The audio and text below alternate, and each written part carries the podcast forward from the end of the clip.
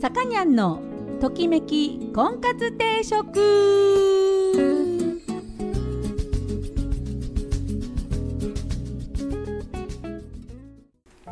はい皆さんこんにちは。さかにゃんのときめき婚活定食が今週も始まりました。えー、私結婚相談所菩提樹オーナーのさかにゃんです、えー、いつもお聞きいただきありがとうございます。えーと今週もよろしくお願いします。あの実はですねあの何て言うんですか？桜井さん またアルフィーの話だ。ね、あのアルフィーの桜井さんのご実家っていうのはですね秩父の荒川旧荒川村。ね今秩父市なのかな？でえっ、ー、と酒屋さんっていうかお酒も売ってる、えー、よろず屋さん？何でも売ってるあのたわしとか。ね何でも売ってるお店田舎の。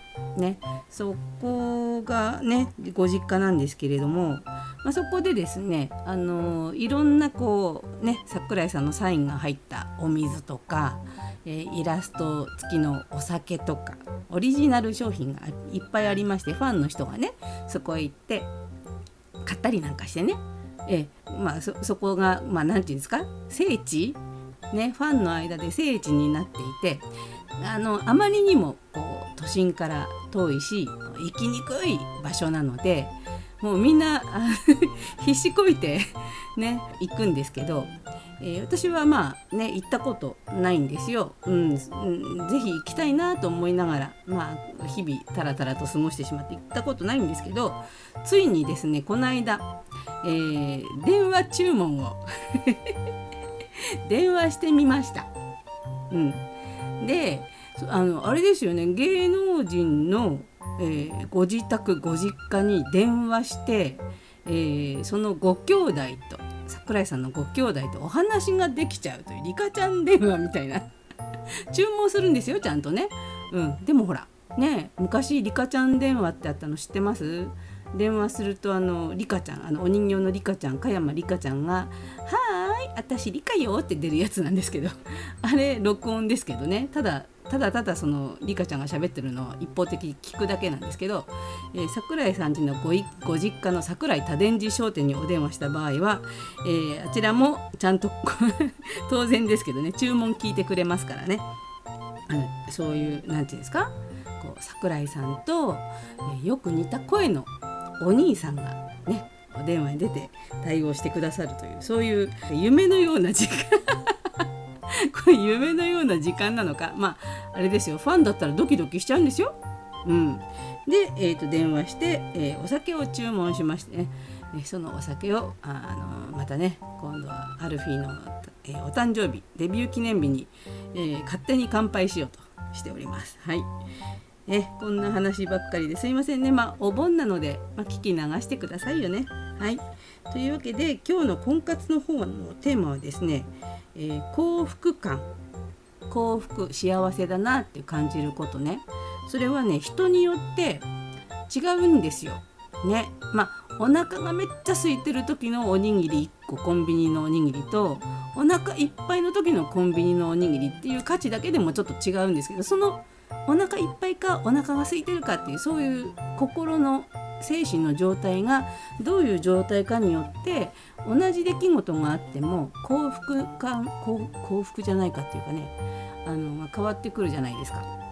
うん、やっぱりでも生きてるんだったらああ幸せだなと思って生きる方が絶対にお得だと思うので、えー、そうやってね幸福を感じる力幸福でいる方法っていうのをちょっと一緒に考えてみようと思います。で音楽の方もジ・アルフィーです。今週もねはい、えー、1989年に出ました。古いですね。89年に出ました。DNA コミュニケーションっていう、えー、アルバムから今日は3曲をお届けしたいと思います、えー、ジ・アルフィーで悲しみが消える時。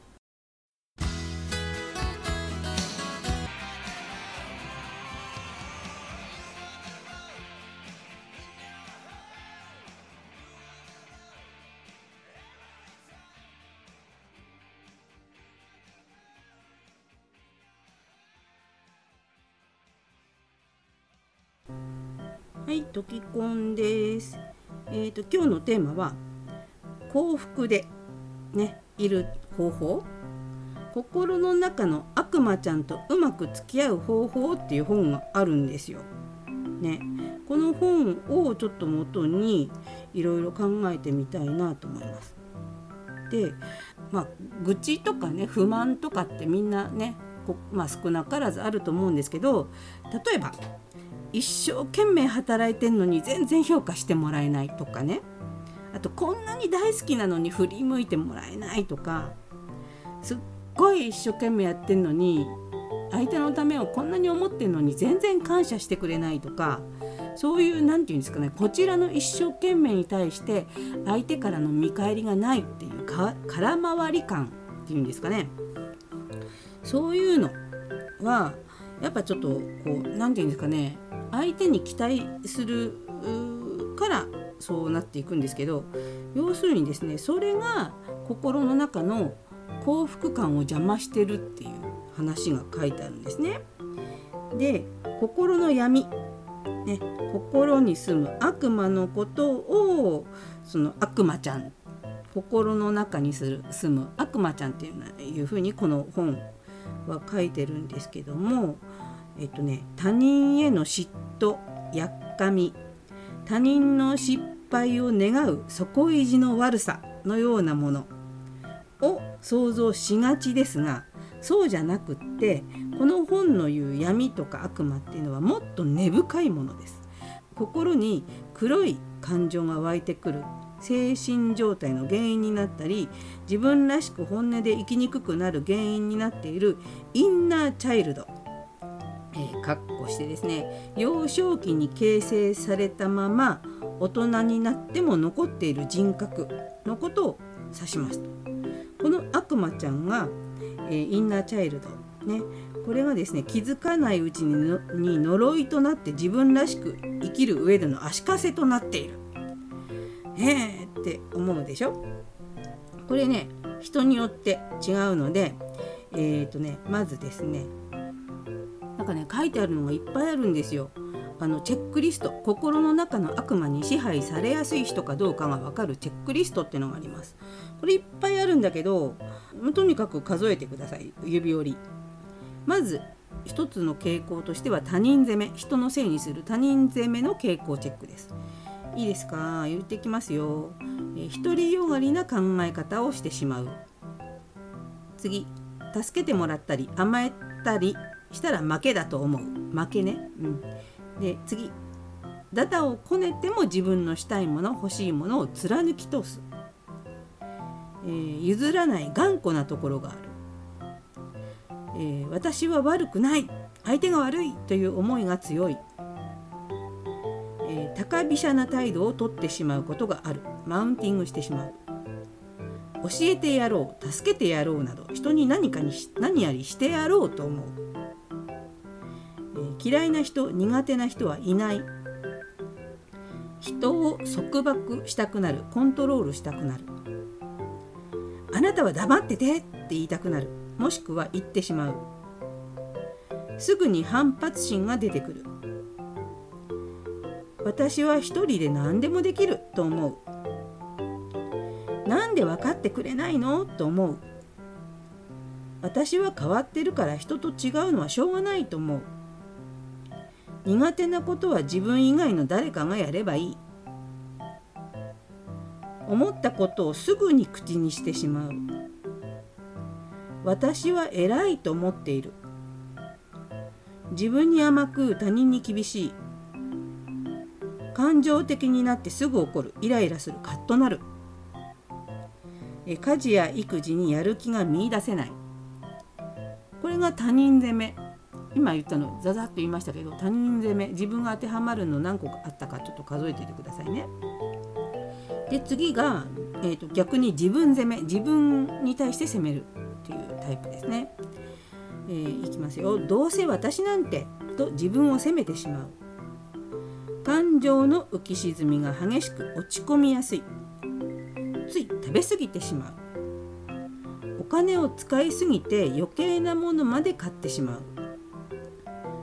先のことや誰かのことをすぐ心配してしまう。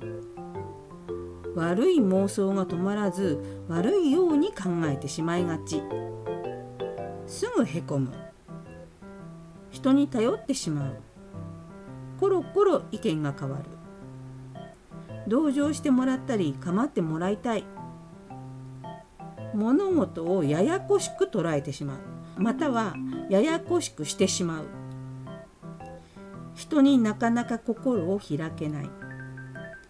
努力に逃げるまたは自分に厳しい、えー、人の目を気にする。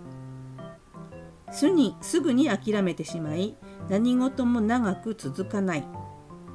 何かが足りないという思いがいつもどこかにある。みんなに好かれたい。事なかれ主義。愛されるために頑張る。好きな人に告白したことがない。はい。以上です。でこの中でこのこの本によるとこの今言った全部 A も B も含めて全部含めてえー、っとね要は数が多ければ多いほど悪魔度悪魔度が高いんです。で1から8個の人悪魔度 20%9 から16個の人40% 17から24個の人は60%。24から32個の人は 80%33 から40個の人は悪魔度100%まあねあのこの悪魔度100%だとなかなか幸せっていうのを感じにくい。ずっとこう人のせいかずっと自分を責めてもう悪い方にばっかり考えちゃう。やっぱりなかなか幸せを感じづらいなっていう傾向にありますよね。うん、これやっぱりこうストレス受けやすいよね生きててもね。うん、だから今こう言ったものをちょっとバーって言ったんでなかなかちょっと書き留めておかないと ちょっとあれかもしれないけど1つ2つね自分のその傾向であって思うところがあったらそこをですねあのあまたこれやってるっていう意識するだけでいいと思うんです例えばコロコロ意見が変わるとかね。あまた私コロコロ意見が変わったとかね。あとすぐへこむって。あまたへこんでるとか。うん。なんかこうそういうまあ、つい食べ過ぎてしまうっていうのは私もチェックしたんですが。ね、その食べ過ぎないようにするとかね、うん、こういう小さい積み重ねでこう日々まあこれずっと長いことさっきも出ましたけど子どもの頃から引きずってるものだったりするのでなかなかねあの変えろって言って変わるもんじゃないのでこれね変わろうって思わないで一つ一つ今言ったのの項目一つでもうんと違う風になろうっていう風に思っていけばちょっとぐらいは変われるとは思います。ね、根本から変わるの難しいかもしれないけど、うん、やっぱりこうさっきも言ったけどせっかく生きてるんだったらああ幸せだなと思って生きたいじゃない。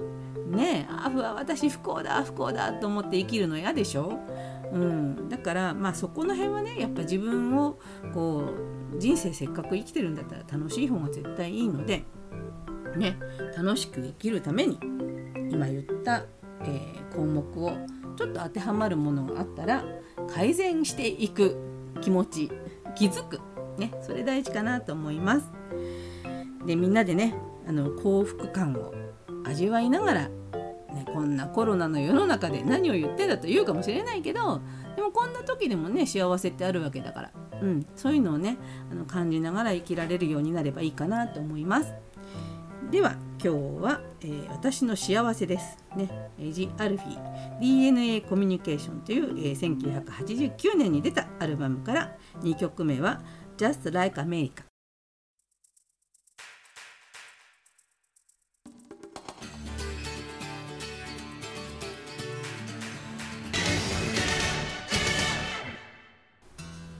いさかにゃんのときめき婚活定食そろそろお時間になりました、えー、この番組は出会いや婚活について皆さんと一緒に考えていく番組です。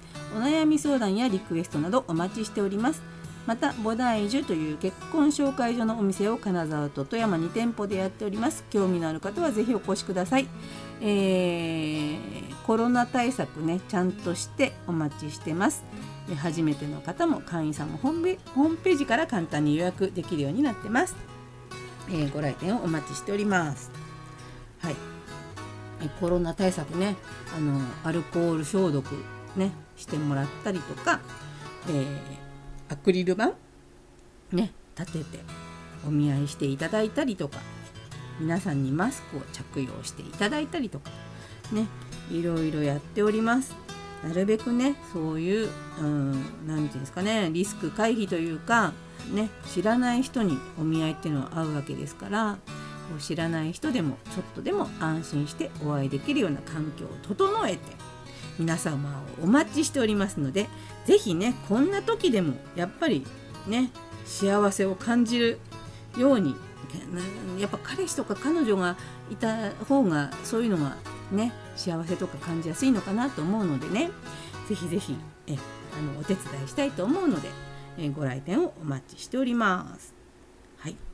えー、というわけで今日は「ジ・アルフィ DNA コミュニケーション」というアルバムから、えー、3曲をお届けしておりました、えー、最後の曲は、えー、実はシングルカットされていましてアルフィーの中で今まで一番売れた曲、えー、1番？